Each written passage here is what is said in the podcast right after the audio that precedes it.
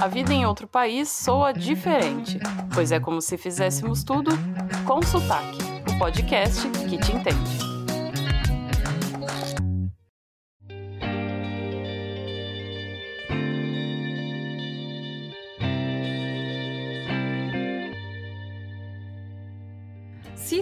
Desconhecido gera ansiedade. Um exemplo é o contato com uma nova cultura. Alguns nomeiam os sentimentos do início da chegada em outro país de choque cultural. O que pouco se fala é que um alto nível de novidade pode também gerar aversão à nova cultura. A Bruna Imai é a nossa convidada de hoje. Ela é designer, nasceu no Brasil e cresceu na Suíça e Japão antes de retornar ao Brasil. Depois de formada, morou em vários países da Europa. Há três anos mora em Los Angeles. Bem-vinda, Bruna. É muito bom te receber aqui hoje. Olá, meninas. Muito obrigada por, pelo convite.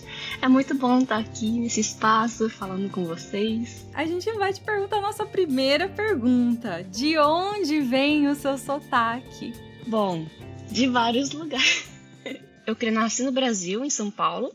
Aí, com quatro meses, meus pais se mudaram para a Suíça.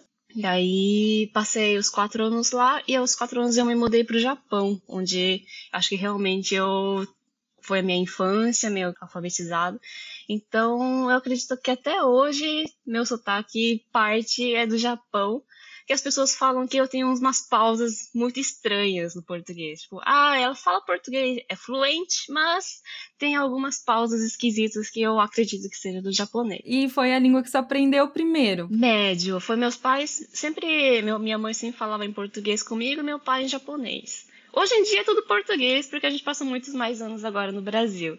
Mas enquanto era, a gente era criança, sempre foi essa divisão de línguas. Mas acho que a minha primeira língua, assim, hoje acho que eu tenho muito mais fluência com o português, mas o japonês ainda, acho que é, sabe quando você tem alguma coisa emocional, uma carga emocional ainda é um pouco em japonês. Que interessante. É como você vem, vem a palavra em japonês para você expressar esse sentimento, é isso? Emocional. Mas eu, como eu não tenho vocabulário suficiente em japonês agora, então meio que quando eu preciso montar um raciocínio, acaba ficando em português. Ou para me expressar. Mas quando eu tô com raiva, eu, assim, sabe quando a voz interna acaba, ou quando eu vou falar de coisas emocionais comigo mesma, a minha voz interna em japonês. Eu falei, né, na introdução da ansiedade que gera o novo. E aí, lendo um pouco, eu, eu vi essa expressão confusão mental. E eu achei que é um pouco o que você estava falando. Tipo, na sua cabeça, no seu sentimento, você tem algo que vem do japonês, mas você expressa ele em português. Você diria que é uma expressão, uma confusão mental? Não sei seria, não sei se a palavra seria confusão. Hum mas que tem essa um pouco essa divisão. Eu consigo ver claramente, ah, ok, eu monto o raciocínio em português. Eu preciso da. Porque eu preciso de conceitos, e os conceitos. Claro que os conceitos se misturam. Tem muitos conceitos que só tem no português, que no japonês, que eu acabo usando no português. É difícil expressar. Tem coisas que eu só consigo expressar em uma língua e em outra. Mas eu acho que eu tenho muito mais, muito mais conceitos formulados em português. Então, Pode ser que a minha primeira expressão, o instinto é em japonês. Não é confuso, é muito raciocínio, é bem organizadinho, na verdade. Uhum. Aí depois eu organizo as ideias em português, coloco nas gavetinhas do português. Que legal. eu consigo entender melhor.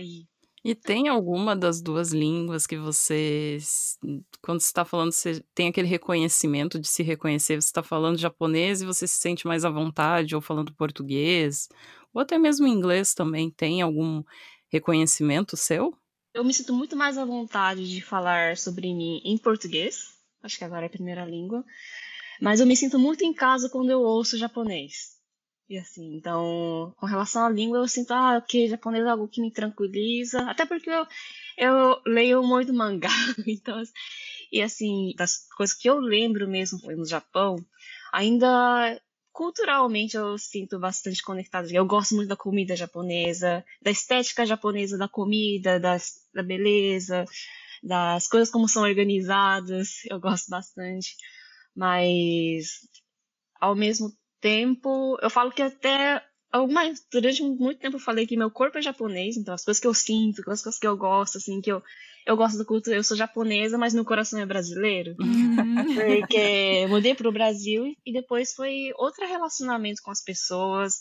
Hoje eu gosto muito do tato entre as pessoas, do abraço, dessa proximidade, desse calorzinho mais brasileiro, mais latino, brasileiro, que eu.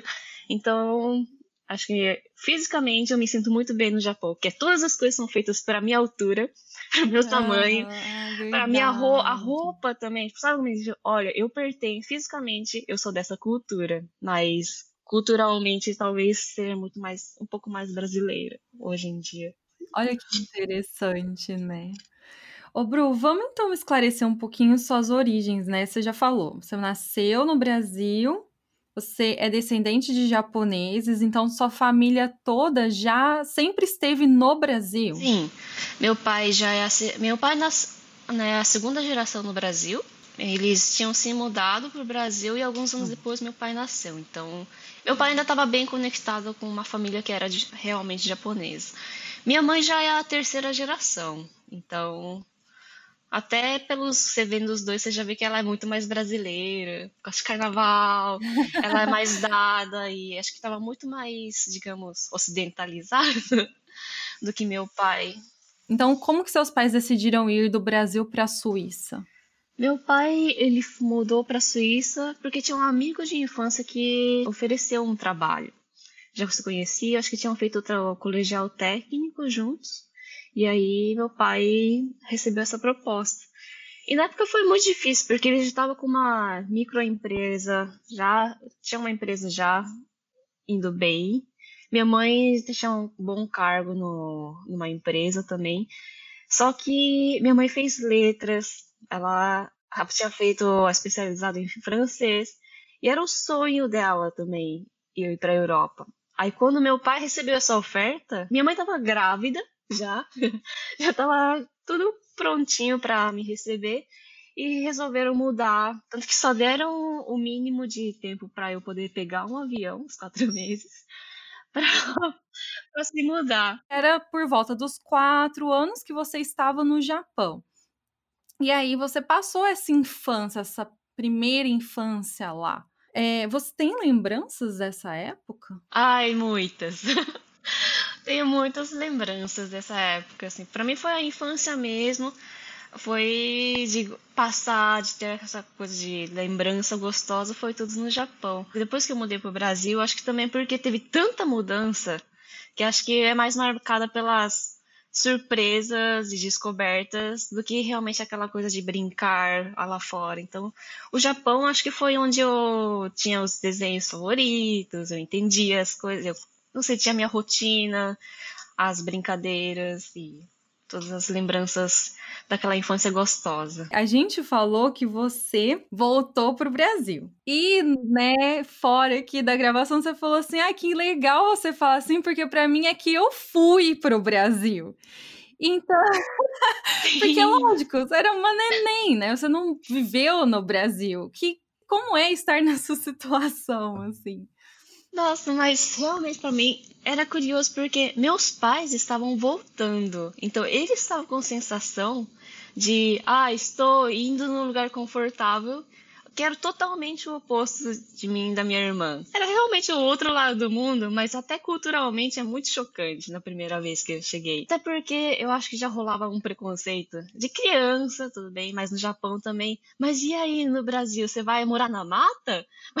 porque a pessoa tinha a imagem da Amazônia. É, eu falo, nossa, que louco, né? Porque já, já gerava aquela ansiedade, nossa, tô saindo do que é muito gostoso aqui para mim. Você falou, minha infância era legal, eu adorava todos os desenhos e estar ali naquele ambiente. E aí você sozinha já criaria essa expectativa do novo. Aí vem novas informações de quem não tem conhecimento e aumenta aquele medo. Será que é um medo, né? Assim. É, eu acho que ainda meus pais foram muito bons no sentido de, ah, vamos passar em algum lugar antes para a gente viajar um pouquinho e acalmar a ansiedade. Então eles no meio do caminho teve a Austrália, que eles foram visitar uns amigos. Ele passou, ah, ok, vamos relaxar, passar um tempo bom. E aí, então a gente passou acho que umas duas semanas na Austrália, que foi já foi o choque cultural. Uhum. Nossa, esse é a primeira vez que eu tava no exterior, pessoas falando inglês. Eu vi pessoa loira, que a gente quase afogou no mar. E eu lembro de ser resgatada por um homem loiro, um surfista loiro. A pessoa tem pelos loiros. Porque eu só conhecia japonês. Então já Austrália, que não é, já é um país não tão diferente assim do Japão, já foi tipo, nossa, pessoas loiras, pessoas de olhos claros. Então acho que eles fizeram essa um pouco propositalmente essa viagem de até para, OK, pode ser muito legal, é só ir para fora. Nossa, então foi seu primeiro choque cultural foi chegar na Austrália. É. Onde você estava no Japão que todo mundo era cabelo escuro, é, pele clara e o olho puxado. Aí você chega na Austrália, a maioria cabelo claro, pele clara, talvez mais altos também, uma estatura maior, né? E olhos também, de certo, talvez mais claros, um, um diferente. Então foi seu primeiro choque, talvez não cultural, mas um, um choque de diversidade. É.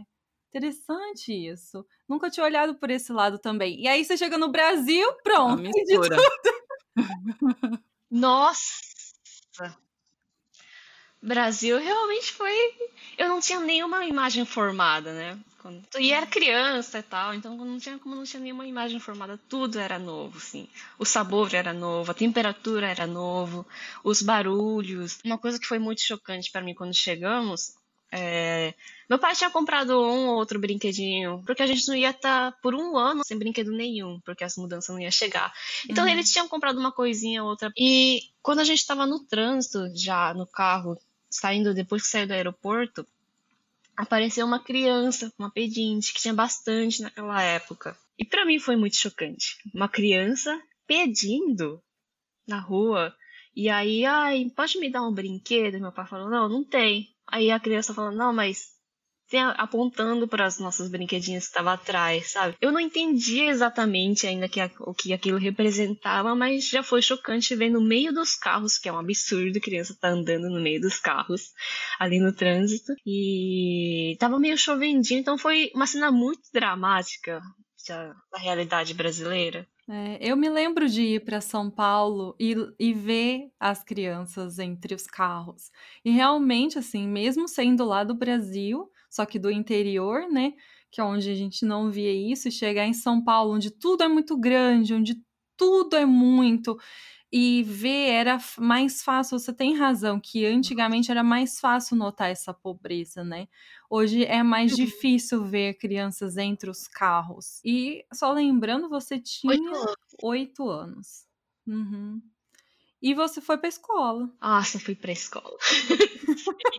E aí, como é que foi o primeiro contato com a escola e com as crianças brasileiras? Eu acho que eu vou contar antes como que era no Japão.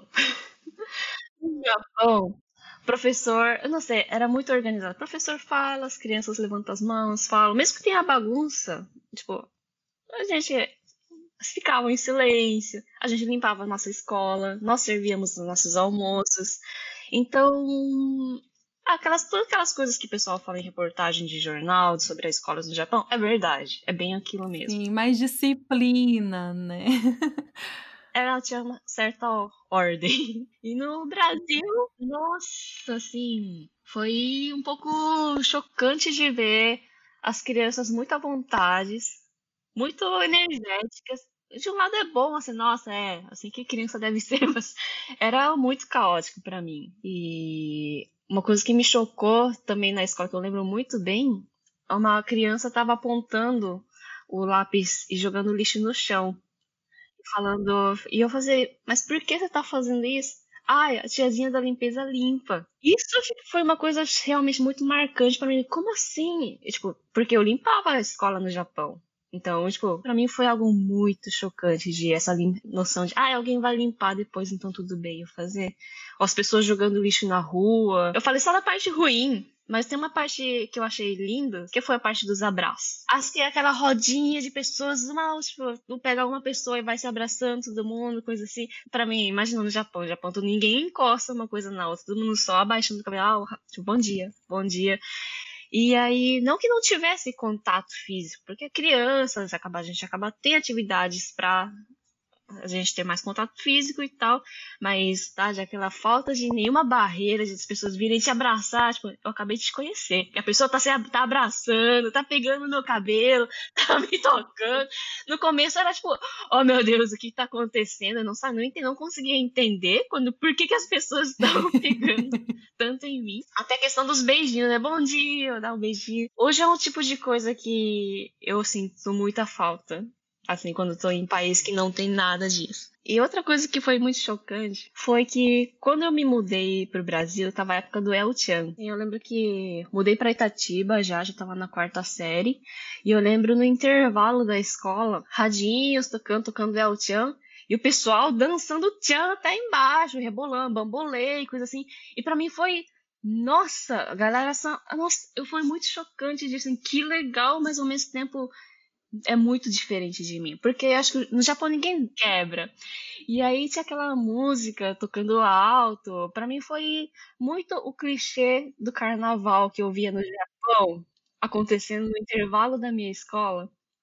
Eu até acho que o Japão é um país que canta muito, mas não dança, e o Brasil é um país que dança muito, mas muito mais do que cantar essas coisas que é, a expressão é muito mais de, do corpo do que da voz no Japão. Acho que as pessoas cantam muito na escola, tem o karaokê. E no Brasil você chega, tipo, é outra expressão que eu preciso me adequar.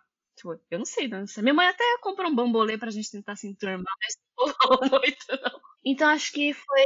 Isso foi muito difícil, assim, de. Ah, é uma outra expressão, a música. Claro que não entendia nada do que estava falando El Chan, eu fiquei chocada quando ouvi de novo na faculdade. Tinha garrafinha, por que, que tinha uma garrafa? Era muito misterioso para mim. para quem não tá entendendo o que, que tá falando na letra, porque tem uma garrafa no meio e as meninas estão dançando em cima. Eu adoro que você conta desse jeito, Bru, porque pra gente era o que tava acontecendo. Não existia questionar isso ou falar assim, nossa que estranho que tá dançando desse jeito, assim. Não, né? Simplesmente era o que tava, passava em todos os rádios, todas as TVs, todos os programas, era o que a gente via. E eu acho interessante porque a gente não questiona e a gente esquece de quem não tá nessa com a gente, né? É difícil acolher quem não tá entendendo esse ambiente. Que nem você narrou muito bem a diferença entre a escola do Japão e a escola no Brasil no seu primeiro impacto quando você chegou. E aí você precisou aceitar essa nova cultura do Brasil para ser bem recebida lá. E como é então reaprender coisas que você já tinha em você, que você já era acostumada a fazer? Eu fui muito privilegiada de ter uma mãe que ela estudou e ela sabia um pouco como lidar na situação. Ela mesma já tinha passado por vários choques culturais, mudando para a Suíça, mudando para o Japão. Então, acho que ela foi muito sensível de fazer de como lidar com o nosso choque cultural, porque ela tinha passado por isso. Tinha várias coisas que ela teve muita paciência de me ensinar, ou mesmo é outra forma de compor se comportar num país. Então, eu lembro dela falando assim: observa o que, que você gosta de uma pessoa ou não, e tenta imitar, ou tipo, observa o que, que você não gosta de uma pessoa e não faça igual. Ela foi muito sábia de me instruir a observar bem. Observa as pessoas, observa como elas agem, estuda ali, meio que ela deu um livro a linguagem do corpo, mas ela foi dando várias instruções de como eu me adaptar melhor. Então, era difícil olhar no olho, era difícil eu chegar e abraçar, era difícil eu, não sei, ser, ser mais calorosa. Era um pouco mais difícil para mim, não só pela cultura, mas pela minha personalidade. Mas que fofa, né, ela fazer assim, porque realmente é um amparo que ela deu, veio de dentro da sua casa, né? Ai, agora lembrei. Teve um período no primeiro ano que a gente se mudou, que, assim, para mim a escola tava um pouco demais, né, toda essa ir para a escola sem entender nada, todo esse overflow de informação. Minha mãe, eu lembro que ela deixou a gente faltar à escola, acho que foi umas, para mim foi muito tempo. Imagino que tenha sido só uma semana, duas. Mas ela nos permitiu tirar a folga, sabe? Tipo, ah, você quer ficar em casa? Vamos ficar em casa um pouquinho? E, tipo, esquecer. Tipo, depois a gente volta. Hoje eu penso, falei, nossa, foi muito legal aquela época, eu precisar. É muita sensibilidade de entender o momento de vocês. E teve momentos muito mágicos no primeiro ano. Nos primeiros, nas primeiras semanas estava no Brasil também. Ela chamou, era um verão quente. Ela chamou a gente pra sombra, a gente com o nosso pão de queijo de Minas. Ai, delícia. Ela chamou pra sombra assim, vem cá. A gente foi na sombra. É, e aí, o que, que tem? Aí ela, olha, é fresco na sombra. Aí a gente, ah, nossa, verdade, tá fresco aqui. Porque no Japão tem aquele, aquele verão super abafado, úmido. E aí ela foi mostrando essas pequenas diferenças, assim, de pequenas descobertas. Ó, cheira essa manga, porque no Japão a manga não tem cheiro, que nem aqui. Tipo, cheira essa manga, olha o cheiro dessa manga, sabe? Então ela foi tem muita, teve muitas coisas que foi fazendo a gente gostar do Brasil também. E são cheiros, são memórias, são lembranças que eles apresentam pra gente, né? Eu falo que eu gosto muito de Batatais por causa das festas e do que é, eu cresci lá, mas é por isso, o cheiro do bolo da casa da avó. Padaria. O cheiro da padaria. Qualquer cheiro, né? É a construção de memórias que transformam e nos ajudam a pertencer naquele espaço. Se eu virar essa esquina, eu já sei o que, que tem aqui. É, é, todos esses detalhes, né? E a sua mãe foi ensinando vocês isso. E foi de extrema importância nessa transição. Eu acho que criança é esponja, a gente absorve coisas boas e ruins, mas é preciso que tenha uma orientação para que a gente absorva as coisas boas e saiba o que absorver. Sabe? A gente está aqui falando toda todo esse seu impacto de chegar no país, ver as pessoas com costumes diferentes, mas e como foi lidar com o lado das outras crianças lidando com você sendo diferente? Porque o, o ser humano ele tem uma dificuldade em aceitar o que é diferente, né? Por exemplo, eu venho de uma cidade interior, uh, interior gaúcho, que tudo tem que ser Galdério. Se você não é Galdério, Deus me livre, você não pertence àquele, àquele espaço. E eu tive muita dificuldade em ser diferente nessa cidade, porque eu não gostava de música Galdério, eu não queria ir pro CTG, eu não queria ficar me vestindo de prenda para sair na rua, e eu gostava de rock inglês. Então eu chegava na aula falando uma banda de rock inglês e era assim, aquele momento que todo mundo se virava e dizia de onde você saiu e por que que você tá aqui, né? E a gente, quando é criança, adolescente, isso é muito difícil de lidar. Então, como é que foi assim, ao mesmo tempo tá lidando em você precisar ver uma cultura que é diferente da sua e ter esse relacionamento com as pessoas que estavam vendo você com uma cultura diferente das, das delas? Ai, foi foi muito difícil até. Acho que no, no primeiro momento, acho que eu nem tinha muita consciência da identidade. Eu só estava tentando me adequar. É, tipo, tenta me adequar, tenta entender, tenta fazer parte da turminha. Tanto que eu acho que eu só fui começar a entender no colegial. Ah, ok, acho que eu sou de um jeito. Mas eu não era muito aceita, porque tem o estereótipo da japonesa comportada.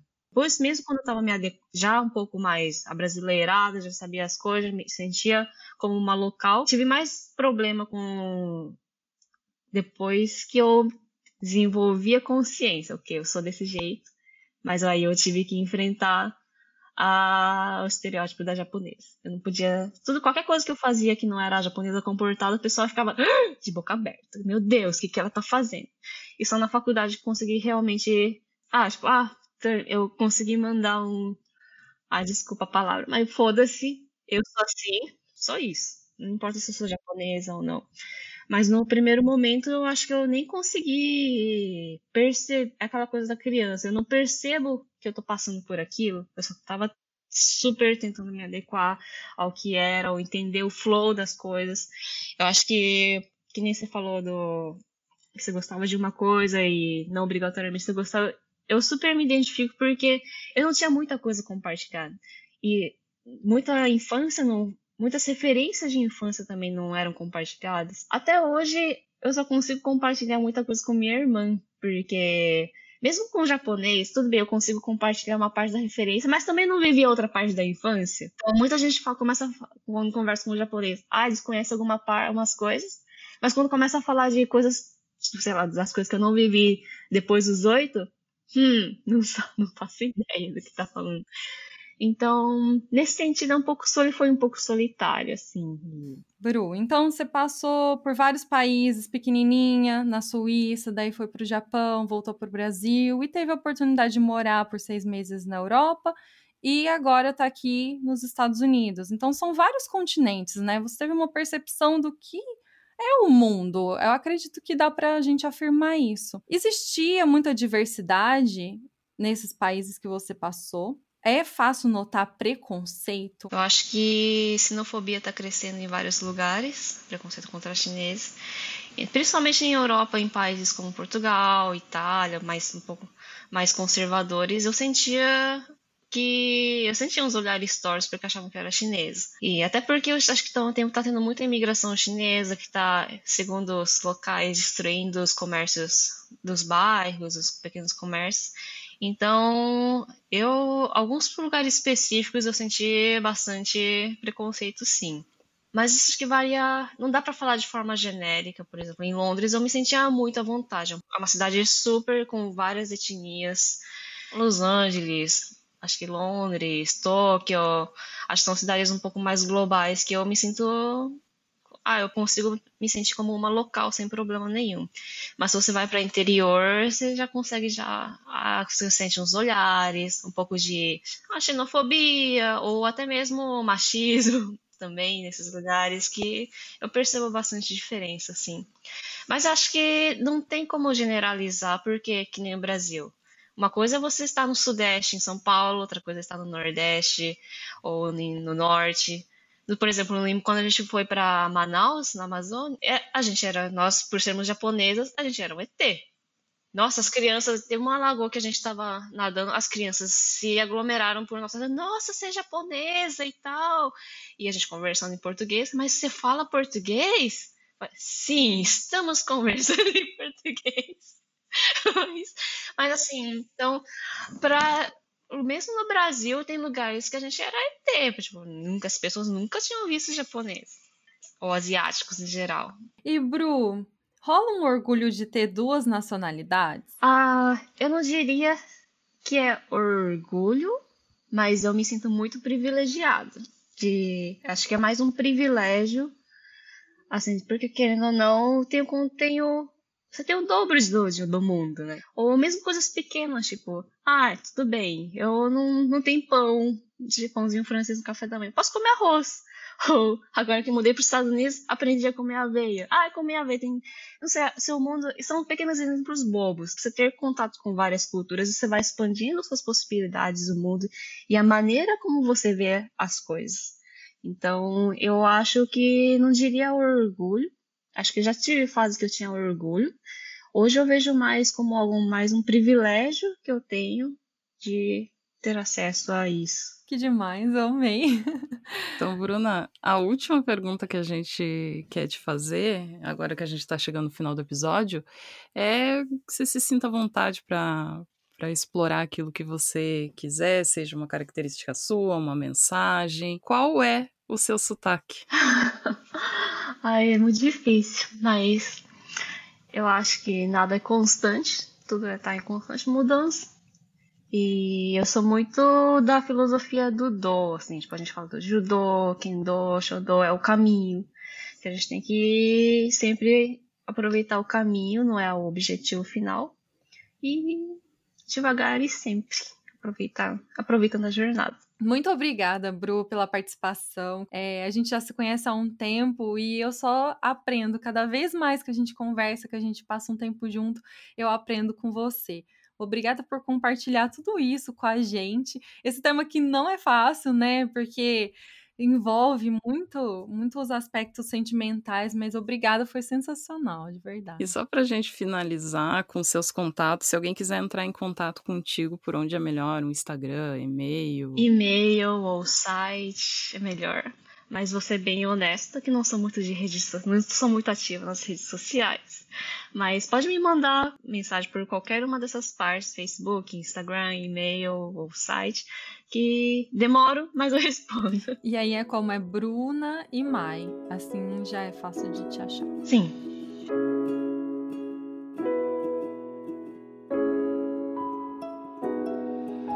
Muito obrigada por ouvir com sotaque. Se tiverem histórias que queiram compartilhar ou comentários, sigam nossa página no Instagram e Facebook. E agora abrimos nosso canal no Telegram. Basta acessar consultaque.net e se inscrever. Entra lá para conversar com a gente sobre temas que enfrentamos enquanto morando fora. E se você estiver de bobeira, continua aqui e escuta nosso próximo episódio. Tchau e até lá!